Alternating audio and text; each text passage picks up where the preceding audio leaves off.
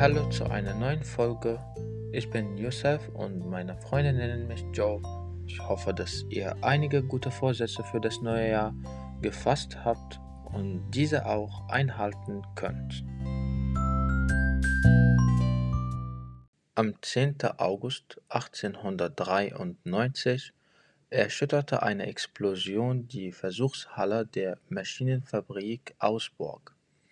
Erschüttern hier bedeutet durch einen starken Stoß zum Schwanken bringen. Wie durch ein Wunder blieben die beiden Männer in der Halle unverletzt, der Mechaniker Hans Lender und der Ingenieur Radolf Diesel. Zum ersten Mal hatte der Motor gezündet, welcher einige Jahrzehnte später Millionen von Maschinen und Generatoren antreiben sollte, der Dieselmotor.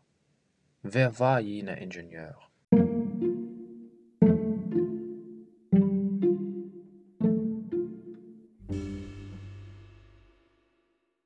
Im Herbst 1870 war der damals zwölfjährige Diesel nach Deutschland gekommen. Seine Eltern, deutsche Handwerker in Frankreich, waren 1870 während des Deutsch-Französischen Kriegs von Paris nach London geflohen und dort so verarmt, dass sie ihre Kinder nicht mehr ernähren konnten. Eine verwandte Familie in Augsburg nahm nun den jungen Diesel auf. Die Not hatte ihn arbeiten gelehrt, und mit Fleiß und Energie stürzte er sich in seine Studien an der Industrieschule in Augsburg fasziniert und begeistert vom Fortschritt der Naturwissenschaft und Technik und erfüllt von dem Wunsch, Ingenieur zu werden.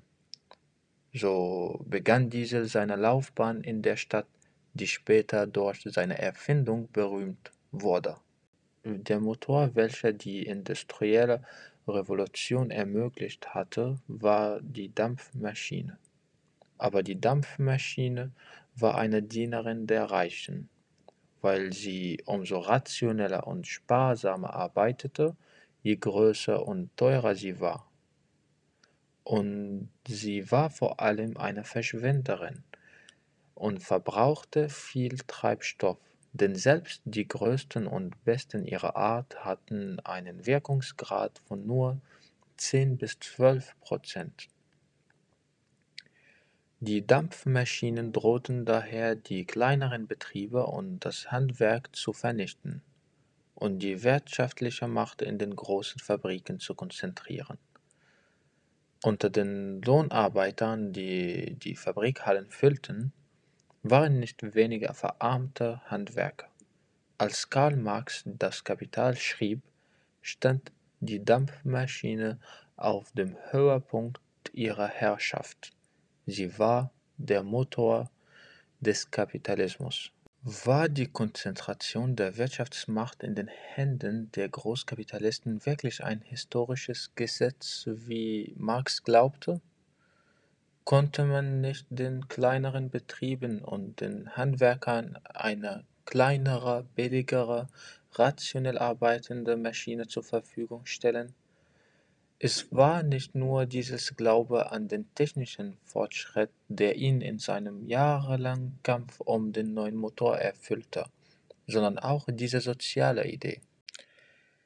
Diesel dachte zuerst an eine Verbesserung der Dampfmaschine. Dann aber führte ihn seine Erfahrung mit Eismaschinen auf einen anderen Gedanken.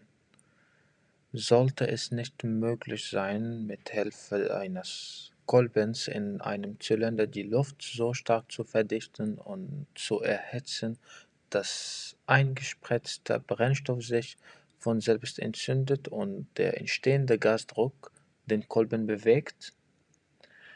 Einspritzen bedeutet übrigens, durch eine kleine Öffnung den Treibstoff in den Zylinder zu pressen.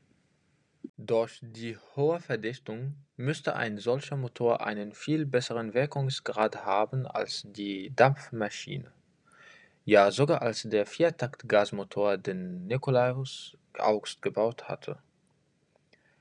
1892 erklärte sich die Maschinenfabrik Augsburg bereit, einen Versuchsmotor zu bauen. Auch das Stahlwerk Friedrich Krupp in Essen beteiligte sich an dem Projekt.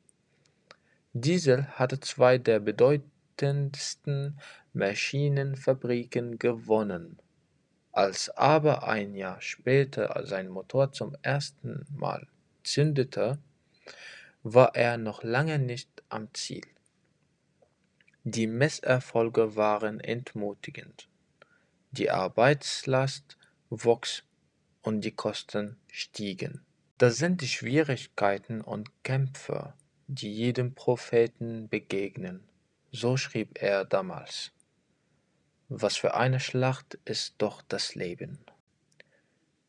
Erst nach vier Jahren, am 28. Januar 1897, hatte Diesel einen Motor entwickelt, der an Sparsamkeit alle bisher bekannten Wärmekraftmaschinen weit übertraf.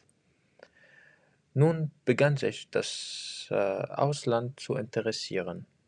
In der Schweiz, in Belgien, in Schottland, der Heimat der Dampfmaschine, und in den USA begann der Bau von Dieselmotoren. Der Erfinder stand auf dem Höhepunkt seiner Laufbahn. Aber die jahrelangen Anstrengungen hatten Diesels Gesundheit angegriffen und die finanziellen Schwierigkeiten und die Sorgen um seine Familie lasteten auf ihm trotz seines Weltruhms. Im Frühjahr 1912 traf Diesel in Orange City den amerikanischen Erfinder Thomas Edison. Es war einer der letzten glücklichen Tage seines Lebens. Am 29. September 1913 ging Diesel in Antwerpen an Bord des Dampfers Dresden. Das Ziel des Chefs war Harwich, der gleiche britische Hafen, von dem aus er als zwölfjähriges Kind allein nach Deutschland gekommen war. Überwältigt von Sorgen und von einem Gefühl der Fragwürdigkeit allen menschlichen Fortschritts stürzte er sich nachts vom Chef in die Nordsee und ertrank.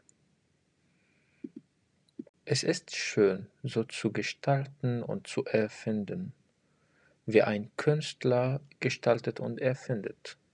Aber ob die ganze Sache einen Zweck gehabt hat, ob die Menschen dadurch glücklicher geworden sind, das vermag ich heute nicht mehr zu entscheiden.